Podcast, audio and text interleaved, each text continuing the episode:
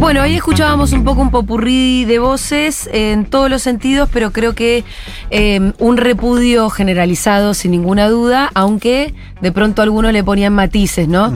Y también aclarar que hay unos audios de Feynman y de Johnny Viale que eh, Son previos. Son viejos, que son ¿no? previos al atentado, pero sí dan cuenta de las cosas, las barbaridades que decían minutos antes de, de lo que Y terminó que no se puede borrar con el codo lo que escribís con la mano todo el tiempo. Eh, por eso decíamos, bueno, eh, hay, hay una responsabilidad en los discursos de odio permanentes de quienes agitan, agitan, agitan y después lo que pasó. Voy a saludar a Juan Manuel Carr, que ya está en la mesa de Seguro La Habana. Juanma, ¿qué haces? ¿Cómo andan chicos? Qué día agitado. Bueno, sí, Juanma, además ya mismo tenemos que saludar, y esta es la primera nota del día, a Celso Amorim, que es exministro de Relaciones Exteriores de Brasil. Celso, ¿cómo le va? Julia Mengolini y todo el equipo de Futurock lo saludan. Bueno, yo personalmente voy bien, eh, preocupado con Argentina, con Cristina y con América Latina en general, ¿no? Con ese- esa violencia de la extrema derecha. Em, ¿cuál, cuál es su, su primera lectura del atentado? Bueno, ya nos tiró una pista, que es la violencia de la extrema derecha. Bueno, me parece muy claro, ¿no? La, la persona que además aparentemente nació en Brasil, yo sé muy poco de los detalles, pero que a- además de eso eh, tiene ahí dibujado en su cuerpo tatuajes de, de, de, de de, índole na- nazi. Entonces, no hay duda que es extrema derecha, ¿no? No hay duda. Además, es típico de la extrema derecha esa, esa violencia física, ¿no? Esa amenaza de muerte, o sea, es típico de ellos. Eh, es una amenaza que se escuchó hablar aquí en Brasil de una manera amplia, ¿no? Que incluso con alusiones que era mejor que el propio presidente, no estoy inventando nada, el propio presidente Bolsonaro, aun cuando era candidato, decía que, o en, o en el pasado, ha dicho que era mejor que, la- que- que el error de la dictadura ha sido de torturar y de no matar. Entonces, Ujú, claro. Em, Amorim, acá mi compañero Juan Manuel Cargue estuvo hace poco en Sao Paulo y estuvieron en actos con Lula y ellos nos pueden contar que la seguridad que tiene Lula a su alrededor em, es, eh, bueno, muy enfática y nada que ver con, con la seguridad que tiene Cristina. ¿Esto siempre fue así? ¿Fue cambiando en los últimos tiempos? ¿Cómo se lo cuida Lula en este momento? No, yo, bueno, yo no soy especialista en ese tema, ¿no? Hay siempre una, hubo desde el inicio de esa campaña, diferentemente de las otras, una gran preocupación con la seguridad de- del presidente, justamente porque la, digamos, el grupo que apoya al presidente eh, hace, no, no, oculta sus, sus métodos, y mucha gente ya me- amenazó incluso matar a Lula, ¿no? Entonces, eso no es una cosa que, que se puede, no y eso es una novedad en Brasil, no voy a decir que no haya habido casos de violencia, pero nunca, así que no me acuerdo yo, eh, en, en- en- en- la en los gobiernos democráticos civiles, ningún tipo de, de preocupación tan grande cuanto hay hoy. Ah, lo que naturalmente hace difícil, incluso una cosa que Lula le gusta mucho, que es una comunicación muy directa con el pueblo, ¿no? Con, no solo, no solo verbal, pero física, ¿no? Celso, está documentado en las fotos, to- todos que se conocen de Lula. Pero nuestra preocupación en ese momento es, que es con, con Cristina. Yo no sé por qué no hablé con nadie sobre cómo está ella, si está muy abalada. Eh, envié un mensaje a- al presidente Alberto Fernández pidiendo también que le comunicara a Cristina nuestra, mi, mi, mi, mi particular preocupación. Es claro que Lula y Dilma también ya se manifestaron al respecto de manera más, incluso más larga, más. sí, Celso lo saluda Juan Manuel Carr. Pudimos ver las comunicaciones públicas del expresidente Lula y de la expresidenta Dilma. Lo consulto porque eh, ayer cuando se dio el hecho, Lula fue de los primeros eh, ex jefes de Estado, jefes de Estado, que se posicionaron sobre el tema. Él estaba en un acto en Manaus. ¿Usted pudo conversar algo con Lula en el momento de, de este... No, no, no, no, no pudo- con- yo, yo solamente lo que hice probablemente, perdón, Sí, probablemente ya sabía por, lo- por, otra, por otra fuente, pero lo yo así. Yo solamente supe hoy por la mañana. usted supo hoy por la mañana. É assim, porque ayer, ayer por la noche, por curiosa coincidência, estava falando a, las, a que hora foi o atentado? Y 9 y 40 aproximadamente, 21 sí, 40. como a las 9 estaba conversando con un periodista argentino, amigo mío. Sí. Entonces no sabía nada, después fui dormir temprano, porque até me Rio y venía para São Paulo, y solamente cuando, cuando desperté que vi. Y ahí envió un mensaje, pero probablemente Lula ya, ya lo sabía. Lula enfrentó un atentado a su caravana en el año 2018, cuando era precandidato Es presidencial en el estado de Paraná. Y en ese momento Sí. Lula estaba siendo juzgado por el juez Sergio Moro en el proceso conocido como Lavallato, donde a Lula se les indicaba Sí. tener un triplex, un departamento que Lula jamás eh, tuvo. ¿Usted encuentra similitudes entre la persecución No, judicial? um paralelo. Bueno, não sei se, se, se Cristina vai ser candidata, mas de toda maneira, Cristina é uma grande líder, uma grande líder progressista. Então, não há dúvida que há aí um, um paralelo. Há aí um paralelo.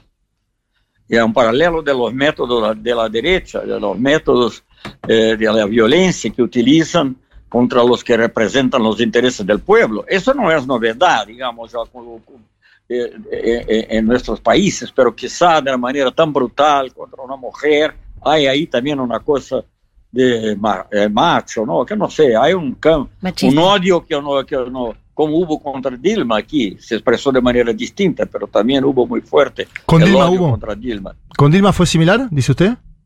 No, no en términos de violencia, Sí. pero el odio contra Dilma sí tenía una, una característica también de, de actitudes medio chauvinist, como dicen en inglés. Yo Claro. no sé cómo decir Machista, se dice. Machista. Machista, machista. Eso. Bueno, Eh, Celso Morín, le agradecemos muchísimo la comunicación.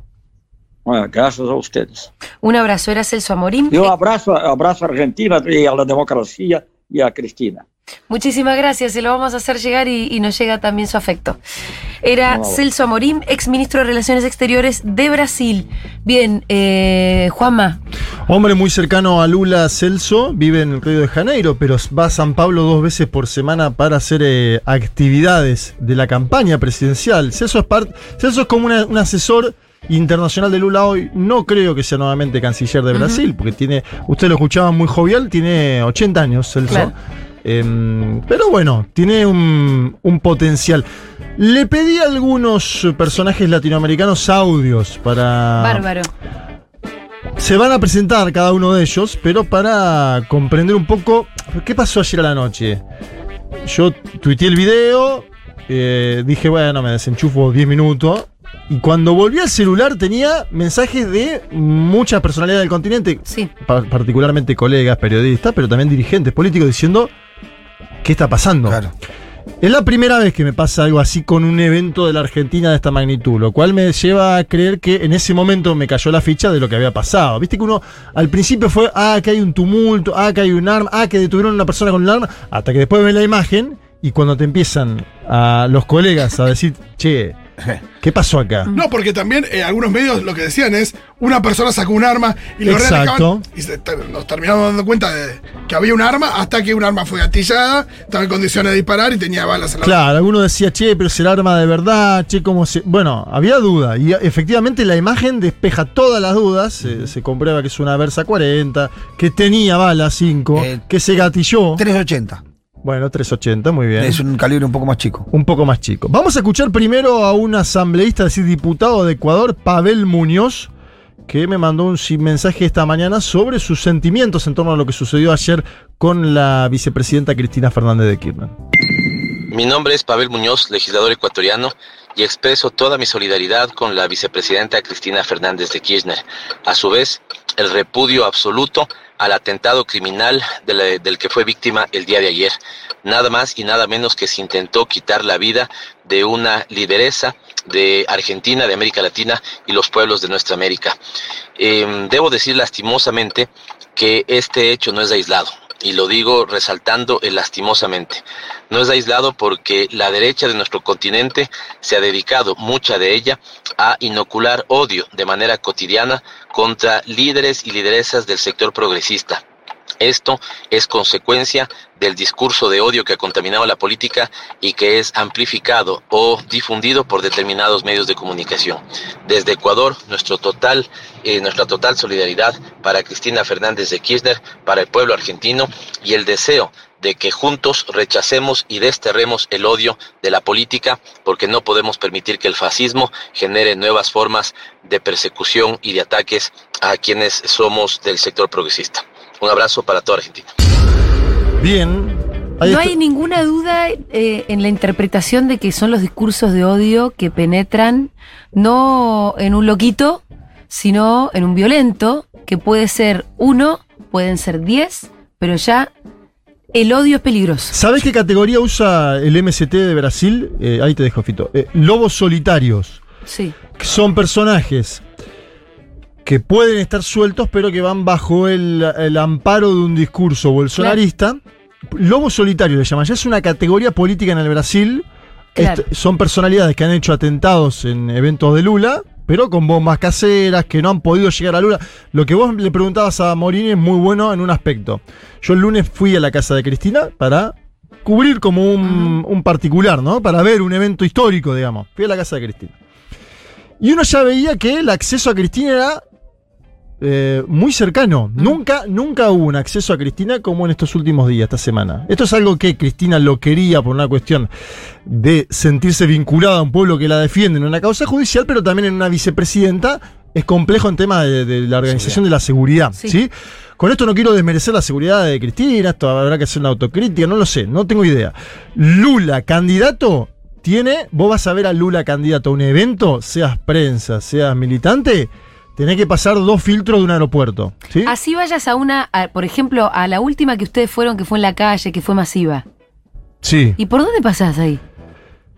Te hacen unos escáneres, vos pasas por el escáner y te detectan si Para entrar a la calle. Sí. O sea, pasás por un escáner No, no, en este caso era la, gente que está en la zona contigua a ah, Lula. ¿sí? Hay como tres filtros, digamos. Una, una, primera parte que es de simpatizante, una pulserita, vamos a decir. no queda en ningún momento Lula frente a frente con los manifestantes. Con, nadie que no haya pasado por un escáner. Por ahí a 50 metros sí. Claro, pero no frente a frente. Por ahí a 50 metros sí. Escáner sabía, ¿sí? En, en, las movilizaciones. Y esto me parece que hay que darlo. En Bolivia se está organizando, mira, son 14.49. 16.30 horas va a haber una movilización de las organizaciones, colectivos y bloques de La Paz y el Alto a la Embajada de la Argentina para mostrar apoyo y solidaridad a la expresidenta y actual vicepresidenta Cristina Fernández de Kirchner bajo el eslogan el, fascismo no pasará. Digo esto por las de las interpretaciones, viste que acá dicen no, un arma, un loquito, bueno, el fascismo no pasará. Me mandó un audio también desde Bolivia Canela, una militante de Columna Sur y del movimiento al socialismo. Eh, vamos a escuchar a Canela. Hola a todas y todos, yo soy Canela Crespo, soy militante de Columna Sur y del MAS en La Paz, Bolivia. El intento de asesinato de Cristina nos tiene consternados. Creemos que es el resultado de un discurso de odio irresponsable que se ha instalado sobre ella y que en realidad es muy parecido al que todavía hoy se opera sobre Evo, sobre muchos líderes de la región y que a nosotros nos ha costado un golpe de Estado en 2019. Ese discurso fascista de las oposiciones mediáticas están legitimando hoy la violencia. Y es tiempo de que asuman la responsabilidad sobre ese fascismo que anoche casi se cobra la vida de una compañera, de una lideresa mundial. Eh, nuestra solidaridad total con las y los compañeros argentinos, que además nos han apoyado tanto a nosotros después del golpe de Estado, no solamente salvando vidas, pero también tumbando el cerco mediático. Eh, hoy viernes en La Paz nos vamos a encontrar en la puerta de la Embajada Argentina, no solo para mostrar nuestra indignación, la rabia, la bronca que tenemos adentro, pero también para pasarles a ustedes un poco de nuestro apoyo y de nuestro amor. Saludos.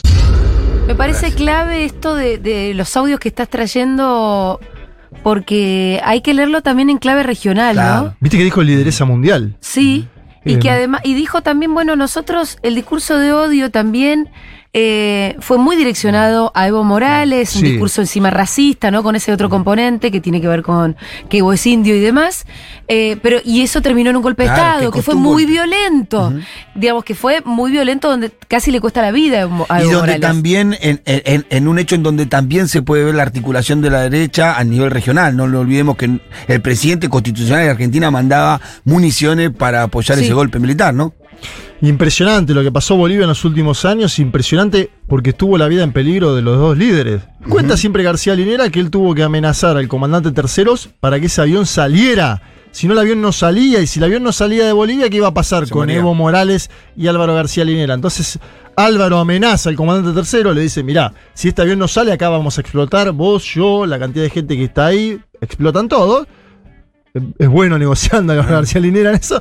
Y el comandante tercero dijo: Yo no estoy dispuesto a pagar esto. Entonces le dio el ok. Se fueron a México. Después vinieron a Argentina. La historia es conocida. Vencieron un golpe de Estado con las elecciones. Pero aún así hay Consecuencia. consecuencias. Y, y la semana pasada hicieron una marcha para la democracia. Yo, un punto que quiero poner acá. Sí.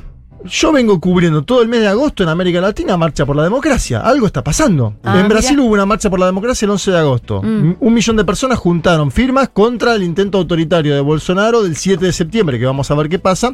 Faltan cinco días. 7 de septiembre es la independencia de Brasil. ¿Y qué es lo que está planeando Bolsonaro para el 7 de septiembre? Movili- dijo la última marcha. Así le llamó. Vamos a las calles por última vez, dijo. No Mm. sabemos qué está planeando. Además, además él está contra el voto electrónico. Ustedes se acuerdan, se juntó con embajadores y Desconociendo- Dijo, dijo desconocer el voto electrónico, que es desconocer también la votación. En Bolivia hubo la semana pasada una marcha por la democracia contra los intentos destituyentes de Luis Fernando Camacho, en este caso gobernador de Santa Cruz y quien fuera el autor intelectual y material, diría, del golpe de la Estado. Biblia.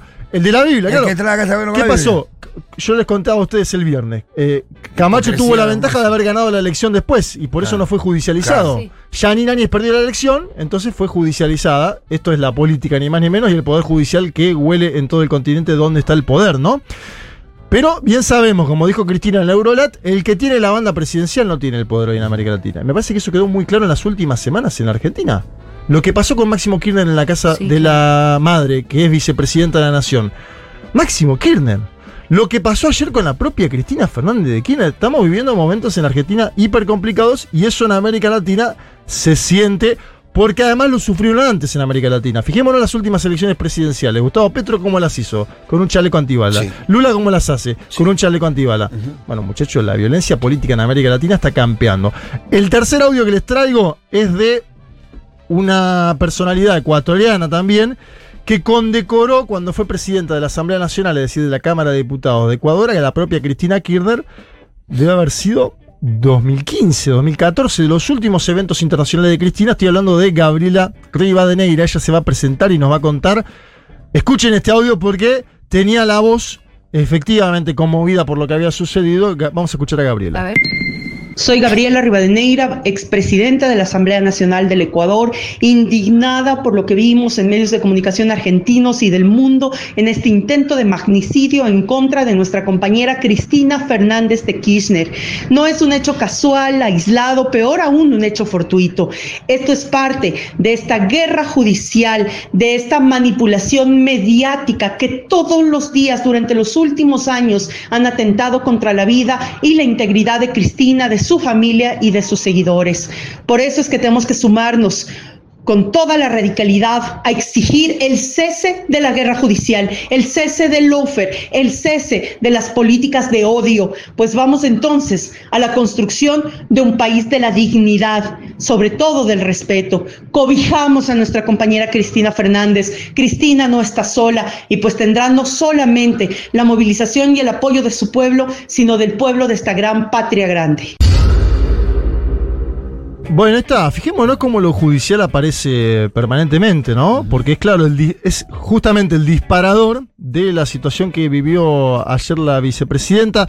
Me llegó desde Bruselas un comunicado del bloque nacionalista galego. Eh, Ana Miranda no pudo mandar mensaje, pero me llegó a decir. No, esto no solo en América Latina impactó. ¿Por qué? Porque hay algo de lo que marcaba Canela que es verdad. Cristina en los últimos años, a partir de lo que fue una segunda oleada de gobiernos nacional populares progresistas, iba a decir medio pelo, pero es muy mala la categoría, poco auspiciosos, con menos protagonismo, con menos eh, carisma. Sí. Cristina ahí quedó en el tendal de los Lula, ¿no? Quedó en el... Hay un umbral de personajes allá a lo alto, Sí. que fueron los que gobernaron la primera etapa de gobierno. Los próceres latinoamericanos de, de este, de Lula, este Evo. siglo. Bien, Evo está más metido en el fango de la interna, porque, la, Porque como yo todavía decía, está ahí. sí, todavía está ahí. Arce, Arce es un albertismo exitoso. Claro. Lo Ajá. comentaba yo la semana pasada. Entonces Sí. todavía está la disputa. acá eh, Cristina, que es Cristina también, porque uno se acuerda de lo que fueron los 12 años. ¿Qué, le, qué decía la gente en la casa de Cristina? Fueron los mejores 12 años de mi vida. Y bueno, también está esa nostalgia. ¿Qué es la nostalgia que está en Brasil con Lula? Claro. Fueron los mejores 8 años de mi vida. Después con Dilma nos fue bien en el primer gobierno. y Pero, después pero se- 12 años muy buenos. 12 años que muy marcaron bueno. muy fuerte al pueblo argentino. Yo siempre digo lo mismo. Era encontrarte a los morochos sin dientes tomando mate en las costas de Argentina. Si iban de vacaciones, en la villa no quedaba Sí. nadie. Nosotros teníamos que el comedor no, no quedaban. Se No iban. Esa frase es tremenda. Se iban. Esa frase que, que marca Se el. Pitu, esa frase, Sí. se iban todos, es tremenda. Y en un spot de esta semana, Lula, mira, no pude traer la, la frase Lula de la semana por primera vez en mucho tiempo, pero por esta coyuntura, Lula dice, cuando estábamos nosotros el salario mínimo era tan alto que la gente tenía para mantenerse y para hacer un asado y salir el fin de semana, Claro. ¿no? Eh. Que, que es algo que estuvo en la campaña del 2019 en la Argentina, que después no se pudo concretar porque el salario mínimo argentino sigue en niveles muy preocupantes. Esto es una deuda que le ha quedado pendiente al gobierno del Frente de Todos y que habrá que saldar en algún momento. Pero uno asemeja a estos personajes a los mejores momentos de su vida. Y creo que si algo le quedaba además a la construcción mítica de Cristina, era esto de, de salvarse, ¿no? La- una especie de. ¿no? La- Sí, sí, Maquiavelo, Habla, Maquiavelo habla de la fortuna, dice que los líderes tienen que tener fortuna. Vaya si tuvo fortuna ayer Cristina Sí. Fernández de Kirchner. Todos y nosotros. salvándose ella, además salva un proceso democrático, Todos porque ¿no? ¿Qué, ¿Qué situación no hubiéramos encontrado esta mañana? Sí. Ah, cuando. La piel de gallina, Sí, ¿no? sí. Y, y se nos congela la sangre Sí. cuando pensamos que podríamos estar llorando a Cristina hoy. Eh, sí. No, no quiero Eh, ni me encanta, Juanma, que hayas traído todos estos audios. Nos eh, a- ayudan mucho a poner mucha perspectiva también a lo que pasó. Eh, Ya no sentirnos solos. también, Total. que Y además más. es, es como. Estoy segura que debe haber habido muchos columnistas que lo que trajeron fue cuáles fueron los títulos de los diarios eh, internacionales, ¿viste? Es que Que, eso se hace siempre. sí, pero esa como sí, que, que- lo- que me, lo- que me aporta. Los vimos todos los títulos. Lo aparte, único, porque- lo único que nos aporta a los incrédulos de acá es que, mira, en el mundo entendieron. Hay al New algunos que. Le pareció grave. entendieron que era grave y que, no, y que había sido real. Eh, es lo único que nos aporta saber de los títulos del resto del mundo, pero bueno, vos nos aportaste unas cuantas voces y reflexiones que nos dan perspectiva para entender que, bueno, somos parte de una región con unas, unas cuantas cositas en común eh, y que así, bueno, mejor pensarlo de esa manera.